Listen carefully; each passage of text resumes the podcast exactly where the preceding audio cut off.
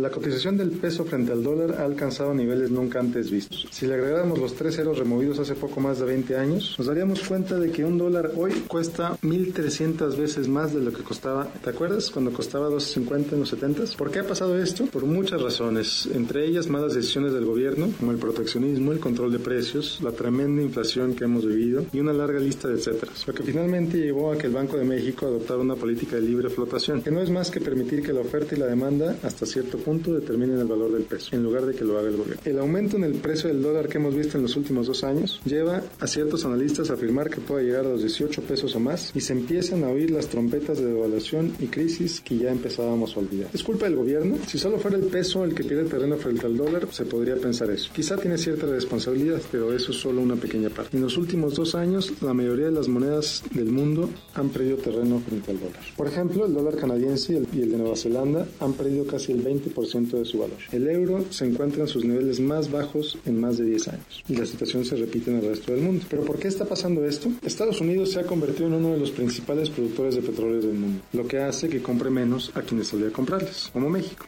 Por ejemplo, al haber menos demanda de petróleo de parte de Estados Unidos, este baja de precio. Menos demanda de petróleo para México significa menor entrada de dólares al país, lo que eleva el precio del dólar. Aún más, los menores ingresos petroleros a México significan mayor presión para que el país aumente su deuda o incluso sube los impuestos para pagar todos sus compromisos. Esto todavía podría poner más presión a la economía en su conjunto y sin duda impactaría el poder adquisitivo de los mexicanos. Por otro lado, China está creciendo menos que en el pasado. Recordemos que es un importante importador de materias primas sobre todo de sus vecinos, por lo que si China no crece tanto, sus vecinos se verán afectados. Europa todavía tiene muchos pendientes que resolver y en Medio Oriente no terminan las tensiones. Ahora por la situación, ¿qué es lo que resulta de todo esto? Que Estados Unidos es el que está en menos problemas financieros al compararse con los demás, lo que fortalece al dólar y pone más presión en la Reserva Federal para modificar las tasas de interés. ¿Quién se beneficia de todo esto? En Estados Unidos los importadores, sin duda. Los exportadores se están viendo muy presionados porque sus ventas han bajado considerablemente como resultado de la fuerza del dólar. En México,